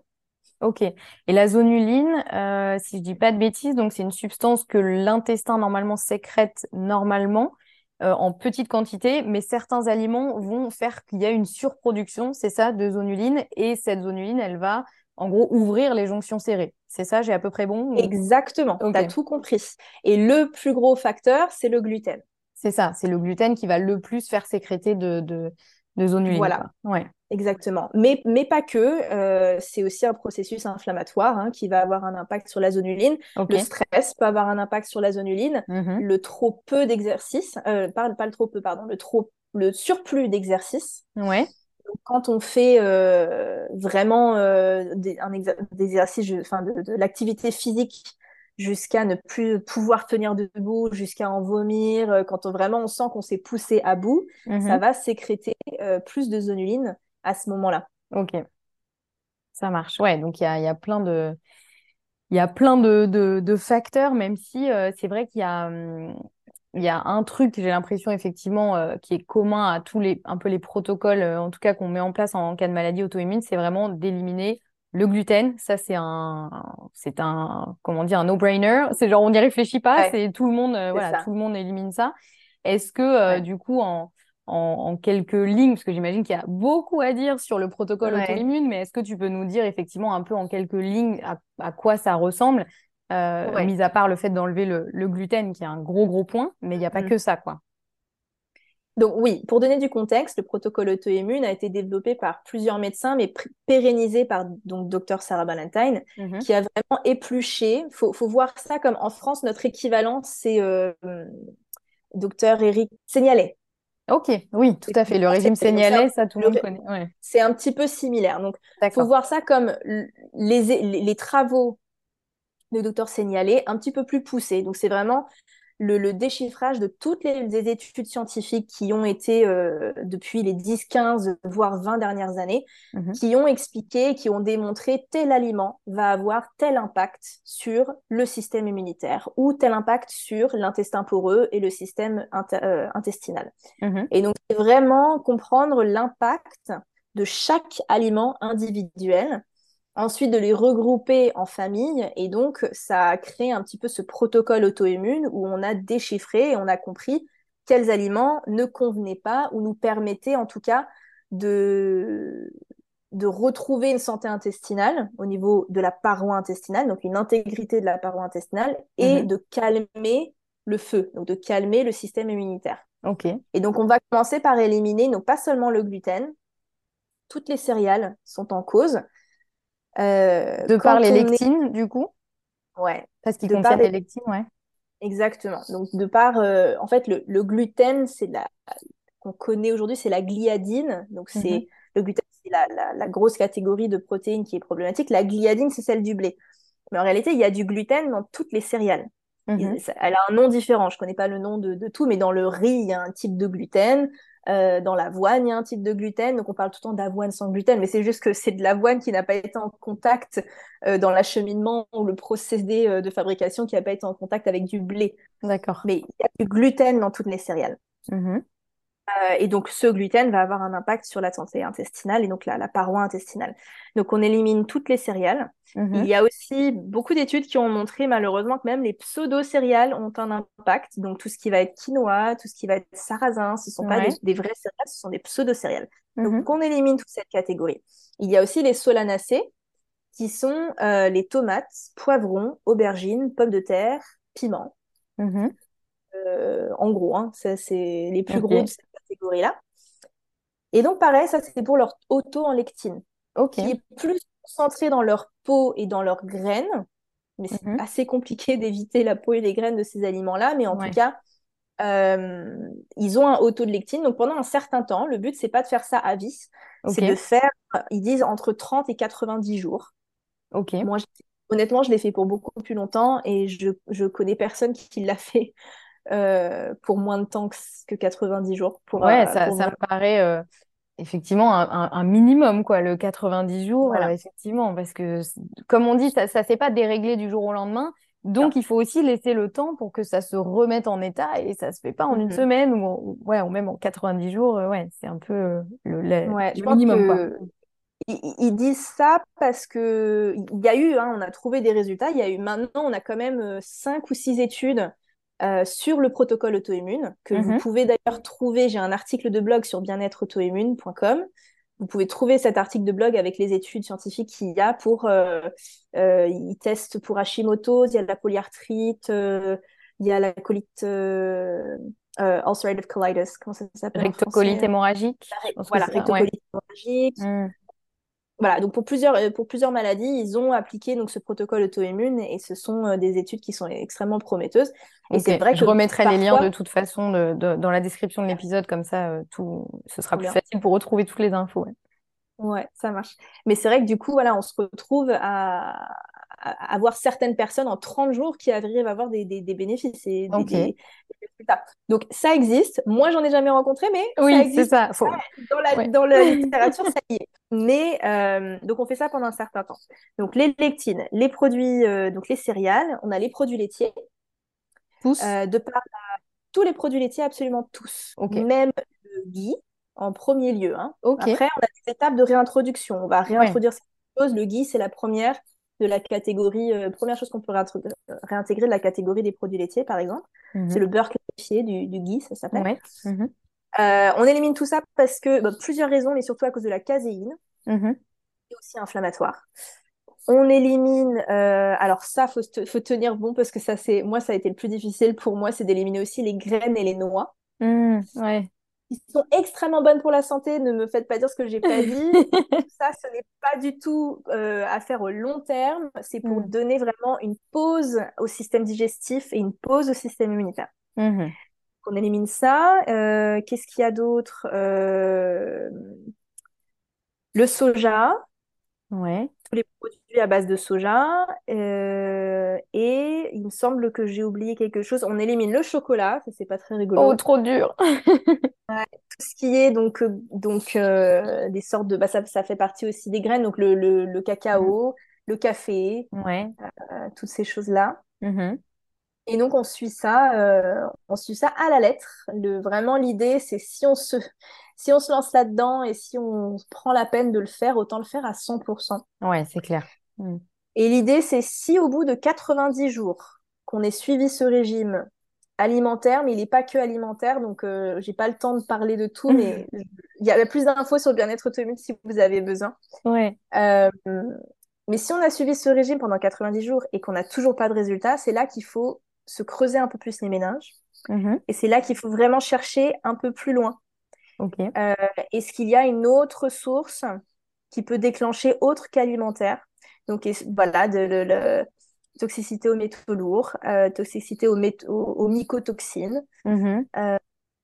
d'autres d'autres types d'agresseurs euh, Un environnementaux. stress trop élevé aussi, euh, des choses comme ça. euh, ouais. Voilà, un stress trop élevé, un, un rythme circadien qui est déréglé. Mhm. Il y a vraiment plein de choses à, à regarder, euh, même la régulation glycémique, super important, on n'a pas parlé Très de ça. important. Ouais. Mais euh, donc tout ça peut rentrer aussi en jeu. Donc euh, c'est pour ça que c'est toujours plus facile de se faire suivre Ouais, bien par sûr. quelqu'un qui est spécialisé là-dedans plutôt que de se lancer là-dedans seul. Ouais. Et parfois c'est vrai qu'on n'a pas forcément les moyens aussi de, de le faire. Donc c'est pour ça que Ouais. on a à disposition toutes ces informations. Hein, mais Ouais, mais c'est vrai que c'est un point euh, très important parce que euh, euh, là, on peut, euh, quand on, on entend effectivement euh, ce que tu dis, on peut se dire, oh là là, mais quelle horreur, que- du coup, qu'est-ce que je vais manger, comment je sais, ouais, etc. Et c'est vrai que le fait de se faire accompagner, même si, bah, comme tu dis, souvent c'est un coût, c'est clairement, hein, mais euh, ça permet tellement de, je trouve, d'avancer quand même plus vite, euh, plus sereinement et en sachant un peu où on va, plutôt que d'avancer un peu euh, à l'aveugle, de tâtonner, parfois de se décourager Ouais, parce que finalement ça marche pas, etc. ouais, Donc c'est vrai qu'il faut, faut, et comme tu dis, voilà, le protocole, il est très strict, mais il est euh, dans un premier temps, enfin très strict de manière assez temporaire, et surtout, euh, bah, t'en es la preuve vivante que ça, ça, ça fonctionne, quoi. Quand vraiment on arrive à mettre en place des choses, surtout si on est accompagné, etc., on peut vraiment se retrouver euh, en, en rémission. Alors, on dit pas qu'on est guéri, parce que c'est ça, on ne guérit pas d'une maladie auto-immune. hein. Je crois que vraiment sur, euh, sur les mots ouais, précis, on, on ne guérit pas de ça. Mais on peut oui. arriver quand même à être en rémission. Et aujourd'hui, j'imagine que tu n'as plus de symptômes et que tu, tu as une vie euh, normale, en- entre guillemets, mais dans le sens comme si tu n'avais pas effectivement cette, cette maladie, quoi. Ouais. Écoute, oui, c'est vrai que ça fait quatre ans maintenant, hein, depuis euh, bah, juillet 2019. Mhm. Donc euh, oui, c'est ça, ça fait quatre ans. Euh, je, je, je, je suis en totale rémission. Je, n'ai eu absolument aucun symptôme à partir de ce moment-là. Mhm. Euh, ma santé n'a fait que s'améliorer dans le sens aussi où je tombais beaucoup moins malade, j'avais Mhm. énormément d'énergie, enfin vraiment pas que la maladie auto-immune, moi c'était vraiment un tout. Et, euh, et puis aucune douleur au niveau de la sacroiliaque, aucune, euh, aucune inflammation. Ceci étant dit, moi je, je suis toujours un régime euh, relativement strict, hein, donc je mange toujours pas, bah, par exemple, de produits laitiers. Mhm. Euh, je mange toujours pas de céréales. Ouais. Et parce que ça me convient et parce que euh, il faut aussi trouver le, le régime qui, qui convient à la personne. Donc moi j'ai fait des tests génétiques aussi en plus un peu plus poussés qui ont montré que le gluten pour moi je suis extrêmement extrêmement réactive au gluten et Ouais. donc je rends hyper hyper sensible au gluten. Mhm. Euh, et donc quand on est hyper sensible au gluten comme ça, avec les marqueurs génétiques que j'ai, il faut vraiment Ouais. rester sur un régime strict sans céréales. Ouais, bien sûr. Ouais, ouais. donc j'élimine tout ça et cet été euh, là, je suis enceinte et donc euh, j'ai des, des, des envies de femme enceinte. Et cet été, je suis rentrée en France euh, et j'avais terriblement envie de fromage de chèvre. Et je sais que le fromage de chèvre, c'est beaucoup moins inflammatoire que tout ce qui va être produit laitier de vache. Ouais. Et donc, j'ai mangé du fromage et, j'allais bien. J'avais pas de problème digestif, pas de symptômes. Je me suis dit, trop bien, je peux réintégrer ça dans mon alimentation, c'est génial. Ouais. Et donc, en fait, je me suis goinfrée. J'ai mangé un demi-fromage par jour. Ok. Euh, Enfin, je... enfin, un demi-fromage, un bon truc de la taille d'un camembert, tu vois. Ou alors, je mangeais protéin, j'en mangeais deux par jour. Enfin, c'était vraiment, tu, tu allais beaucoup trop loin. Et là, pour le coup, au bout de un mois d'avoir fait ça, toujours pas de, de- de symptômes digestifs, mais j'avais le bassin. Donc, c'était pas la sacroiliaque, mais j'avais le bassin qui était inflammé. Je me sentais Mm. lourde, je me réveillais la nuit. Et pendant une semaine, j'ai eu le bassin inflammé et je me suis dit, OK, c'est Ouais. les produits laitiers. Ouais. Ouais, là, c'est assez net, effectivement. Mm. Voilà, là, c'est il n'y a pas photo. J'ai arrêté lait de chèvre. J'ai mis en place bah, toutes les choses que je connais et que je, je sais faire avec euh, le. On a malheureusement, on va pas avoir le temps de parler de tout ça, je pense, mais le, le bouillon d'os fait maison, Mm. euh, extrêmement bon pour euh, pour la paroi intestinale. Mon petit curcuma. Enfin voilà, j'avais mes compléments alimentaires, mes petites choses que je prenais qui sont compatibles avec la grossesse. Ouais. J'ai fait ça. Une semaine plus tard, c'était fini. Ouais. Ouais, ouais. Donc c'est. euh, c'est important que je sois honnête parce qu'il oh, y, a des, y a des moments dans la vie où les choses peuvent revenir. Hmm. J'estime pas que c'était du tout une poussée inflammatoire de ma maladie auto-immune, pas du tout. Mais c'était quand même une inflammation. Un petit signal du corps de dire écoute, tu as voulu jouer, c'était chouette, mais effectivement, ça ça convient pas. Ouais. voilà, euh, petit rappel à l'ordre. Donc, c'est un petit peu. Euh, c'est la seule chose que je dois suivre, disons, pour, euh, pour le, futur et pour toute hmm. ma vie. C'est que c'est le revers de la médaille. C'est que je, je, vais à tout jamais devoir faire attention à ce que je mange hmm. parce que j'ai trouvé le régime qui me convient, j'ai trouvé les aliments auxquels je réagis et ceux auxquels je réagis pas grâce au protocole auto-immune. Et mais maintenant, bah, en fait, c'est le prix à payer. Si je veux avoir une santé, si je veux être euh, une maman, parce que je suis déjà maman d'une petite fille, donc si je, veux être une maman active, pouvoir porter ma fille, courir avec ma fille, faire du vélo, bah, il faut que je fasse attention à ce que je mange et ce... comment je vis. Ouais, mais je trouve que euh, effectivement c'est euh, hyper encourageant parce qu'effectivement pour te connaître personnellement, euh, je vois bien que tu es euh, effectivement une femme pleine de vie, pleine de, de gourmandise aussi. Tu vois, tu pas du tout dans un dans, un, dans une, vie euh, un peu, tu sais, monacale où vraiment tu es en mode ah non, voilà, ça j'ai pas le droit, ça j'ai pas le droit, etc. Et, et du coup, je trouve que c'est hyper encourageant parce que certes, il y a plein de contraintes, soyons honnêtes, hein, en tout cas par rapport à, à, la façon de consommer classique, on va dire, dans notre société. Mmh Mais effectivement, je vois bien que ça, ça, ça t'empêche pas, tu vois, de vivre pleinement ta vie et, euh, et, je vois effectivement à quel point tu vas bien et euh, donc c'est hyper encourageant. Et effectivement, il y a, voilà, comme tu dis, c'est un peu le revers de la médaille. Il y a des choses qui clairement sont pas évidentes à mettre en place et, au quotidien, même si, euh, comme tu dis, après, tu as trouvé ton équilibre. Donc aujourd'hui, j'imagine que c'est beaucoup moins contraignant qu'au début, parce qu'aujourd'hui, tu as trouvé tes habitudes, ton équilibre, etc. Je sais que tu partages aussi des recettes sur ton Instagram, des choses voilà, super. Mmh super gourmande aussi. Donc voilà, faut pas croire qu'effectivement c'est un peu le, la sentence. Euh, je suis obligée de vivre une vie absolument terne et euh, donc effectivement c'est voilà, c'est hyper euh, c'est hyper encourageant. Bah en fait, faut se dire que si je fais pas ça, là pour le coup j'ai vraiment une vie très triste. Là pour le coup je suis au lit, euh, je prends des antidouleurs toute la journée, euh, je suis fatiguée et je pleure toute la journée. Hmm. Donc, en fait, il n'y a pas photo. Et la, la vie, si je veux avoir une vie active, pouvoir faire toutes les activités physiques que je veux, pouvoir sortir comme je veux et profiter, danser et m'amuser avec mes copains, euh, bah en fait, euh, j'ai des contraintes. Ouais. c'est pas grave, je prends avec plaisir. Moi, ça m'a donné une force hmm. incroyable. C'est, je vois même pas ça comme des contraintes. C'est c'est des, des moments, euh, chaque, chaque instant du quotidien qui me permet de, de, de renforcer ma force intérieure. Ouais, c'est hyper beau, je trouve, en plus de vraiment ouais, de voir les choses comme ça. Et, euh, et c'est trop chouette. Et de se dire aussi que, ben, comme on l'a dit au début, en fait, rien, euh, enfin rien, entre guillemets, mais il y a, y a, beaucoup de choses qui finalement ne sont pas des fatalités et, et on peut faire mmh énormément de choses dessus. Et euh, je sais que c'est un peu frustrant parce qu'on aurait encore tellement de choses à dire et euh, et il y aurait tellement de voilà tellement de, de choses à, à, développer aussi sur le protocole auto-immune, la santé intestinale, etc. Après, mmh. Euh, L'idée, c'est pas non plus de, de, donner un peu une, une, ordonnance, entre guillemets, un peu classique de faites ça, faites ça, faites ça, et ça ira bien pour vous. L'idée, c'est surtout, effectivement, bah, d'ouvrir un peu les consciences et de, de permettre à, à, beaucoup de gens de comprendre, en fait, que, à quel point tout est lié et comment on peut travailler sur soi. Euh, et du coup, mmh si euh, effectivement, justement, les gens veulent aller euh, un peu plus loin, que ce soit dans la connaissance ou voire dans l'accompagnement, est-ce que voilà, tu peux nous redire un peu où ils peuvent te trouver, comment ils peuvent trouver des informations mmh et comment ils peuvent éventuellement être accompagnés par toi s'ils se retrouvent dans tout ce qu'on a dit et qui sont concernés par, par tout ça? Bien sûr. donc, ils peuvent me trouver moi sur mon site internet lauranutrition.com. Mhm. Sur Instagram, lorane.nutrition. Mhm. Euh, c'est quand même toujours mieux si vous voulez rentrer en contact avec moi de passer par la, fiche contact sur mon site internet parce que je pose tout un tas de questions. Ça me permet, moi, en amont d'un appel avec vous, de pouvoir savoir euh, voilà, comment je peux vous aider. Mhm. Mais euh, ça, c'est pour rentrer en contact avec moi et pour pouvoir travailler ensemble. Je vois des personnes en ligne. Donc, ça peut, je travaille avec des personnes partout dans le monde, en Europe, aux États-Unis.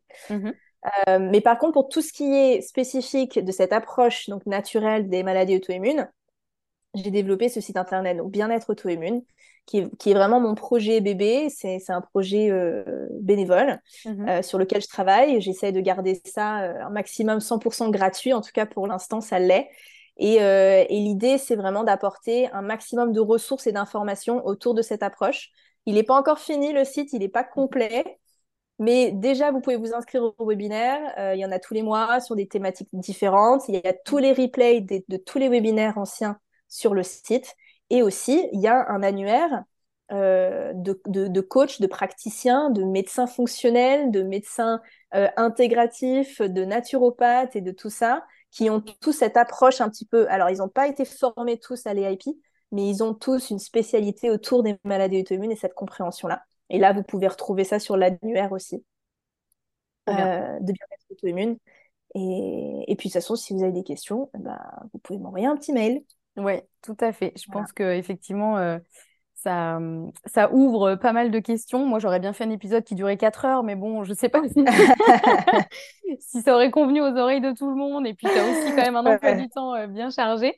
Mais en tout cas, merci infiniment pour tout ce que tu nous as partagé, pour euh, ton beau parcours et, euh, et effectivement toutes les, hum, les, explications aussi que tu as pu nous apporter sur bah, l'importance de la santé intestinale, le fonctionnement entre, enfin le lien entre la santé intestinale et les maladies auto-immunes. Et je pense que c'est c'est bien plus clair pour tout le monde. Et je pense qu'on a vraiment réussi à transmettre aussi vraiment le côté, euh, comme tu dis, holistique, quoi, qui a effectivement tout ce qu'on met dans notre assiette qui est absolument primordial, mais il y a aussi tout l'environnement dans lequel on vit. Mmh moi, c'est des choses avec lesquelles je, travaille beaucoup avec mes clients aussi, tu vois, de de dire bah même si vous mangez super bien, si vous êtes méga stressé et que votre travail vous bouffe la vie par exemple, ben en fait ça va être compliqué. Donc c'est un travail qui parfois prend du temps, mais euh, et qui en vaut la peine et euh, voilà, qui, qui, amène vraiment des, des résultats.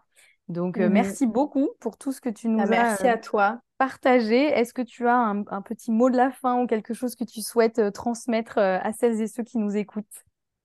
Je pense que j'ai déjà beaucoup parlé. j'ai pas énormément de choses, mais à part de dire, bah, il y a espoir. Mmh. mon histoire ne sera pas forcément la vôtre ou celle de, des personnes qui écoutent. Hein. Chaque histoire est différente, mais il y a toujours espoir et euh, il faut, euh, il faut s'éduquer. Il faut apprendre, apprendre mm. tout ce qu'on peut. Éduquez-vous autour de ce sujet. Euh, faites-vous suivre par quelqu'un qui, qui, est spécialisé là-dedans, qui peut vous aider, vous guider, et pour pouvoir changer de, de, façon pérenne ses habitudes de vie et, et récupérer un, petit peu plus de, meilleure santé, quoi, de, de... Ouais. pouvoir vivre une meilleure vie. Voilà. Absolument.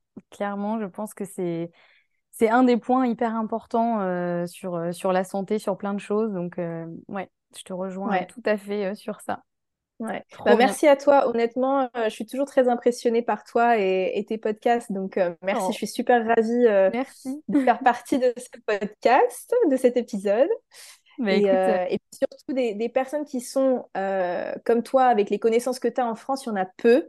Et donc, je suis vraiment encore plus ravie que tu touches autant de personnes et que tu fasses des choses pour le public et, pour, euh, et pas que travailler vraiment avec des personnes en individuel, quoi, en, individuel, et que tu touches un, maximum de personnes. C'est vraiment chouette parce qu'on a besoin en fait de plus d'informations autour de la santé intestinale et, et de ton approche. Donc, merci à toi. Ben, merci beaucoup. Ben, c'est vrai que moi, je me dis, il y a, ça peut tellement changer une vie, en fait, les informations, tu vois, juste d'avoir comme ça a changé la tienne, en fait, juste de, de trouver les bonnes informations et de se dire, ah, mais attends, en fait, là, il y a quelque chose à creuser, il y a quelque chose à faire. Et je me dis, c'est mmh voilà, c'est tellement important. Donc, c'est. C'est vrai, quand on est passionné, en plus, euh, voilà, tu vois, euh, comme tu le fais très bien aussi avec le, site Bien-être mmh auto-immune, c'est vraiment des, des, choses qui sont très, très précieuses. Et, euh, et ouais, c'est un plaisir aussi de, de partager tout ça. Mais encore un grand merci à toi. Et euh, je remets tous les liens dans la description. Euh, voilà, je conseille vraiment à celles et ceux qui nous écoutent de suivre ce que tu fais, d'aller éplucher le site Bien-être auto-immune aussi. Et voilà, il y a vraiment plein de contenu. Les webinaires sont hyper intéressants. Donc voilà, je remets tout ça. Et puis, bah, peut-être. ouais. Franchement, euh, bravo pour, euh, pour ce travail. Et puis, euh, on refera peut-être un épisode encore plus détaillé sur le protocole auto-immune ou, d'autres mmh choses. je t'accueillerai de nouveau avec plaisir. En attendant, je te souhaite tout le meilleur et tout le meilleur pour cette deuxième grossesse aussi, qui est un deuxième cadeau, effectivement, de tout merci à toi. ce parcours. et puis, bah, à très bientôt et merci encore pour tout ce que tu nous as partagé. Super, merci. Et voilà les amis, j'espère que cet épisode vous a plu et vous aura inspiré et vous aura euh, permis d'entrevoir encore une fois à quel point euh, une approche holistique, c'est-à-dire basée à la fois sur l'alimentation mais aussi sur tout ce qui fait un être humain, donc aussi le bien-être physique, le bien-être mental, l'environnement dans lequel on vit, etc. Donc à quel point une approche holistique peut faire une énorme différence dans euh, le, fait de garder ou de retrouver une pleine santé. Si jamais vous souhaitez euh, travailler avec Lorane, sachez qu'elle lance un programme spécial. Donc c'est un programme en groupe qui s'appelle Revivre pleinement avec une spondylarthrite. Donc si vous êtes concerné par la spondylarthrite ankylosante et que vous souhaitez effectivement euh, travailler avec Lorane pour euh, améliorer tout ça, eh bien euh, ce programme est, fait pour vous. Il débute le 25 septembre 2023 et elle a développé ce programme avec une autre coach de santé qui s'appelle Lara Buetner. Je vous remets toutes les informations sur le programme en description de cet épisode ainsi que le lien pour pouvoir euh, découvrir un petit peu plus euh, vraiment les, thématiques qui vont être abordées durant ce programme et pouvoir vous inscrire si vous le souhaitez. Je vous remets tout ça en description de cet épisode et de toute façon si vous avez la moindre question et si vous souhaitez réagir à cet épisode, n'hésitez pas à contacter Laurane sur Instagram ou à me contacter et voilà on se fera un plaisir de répondre à vos questions. Je vous souhaite une très bonne fin de journée ou une bonne soirée selon votre heure d'écoute et on se retrouve la semaine prochaine avec un prochain épisode.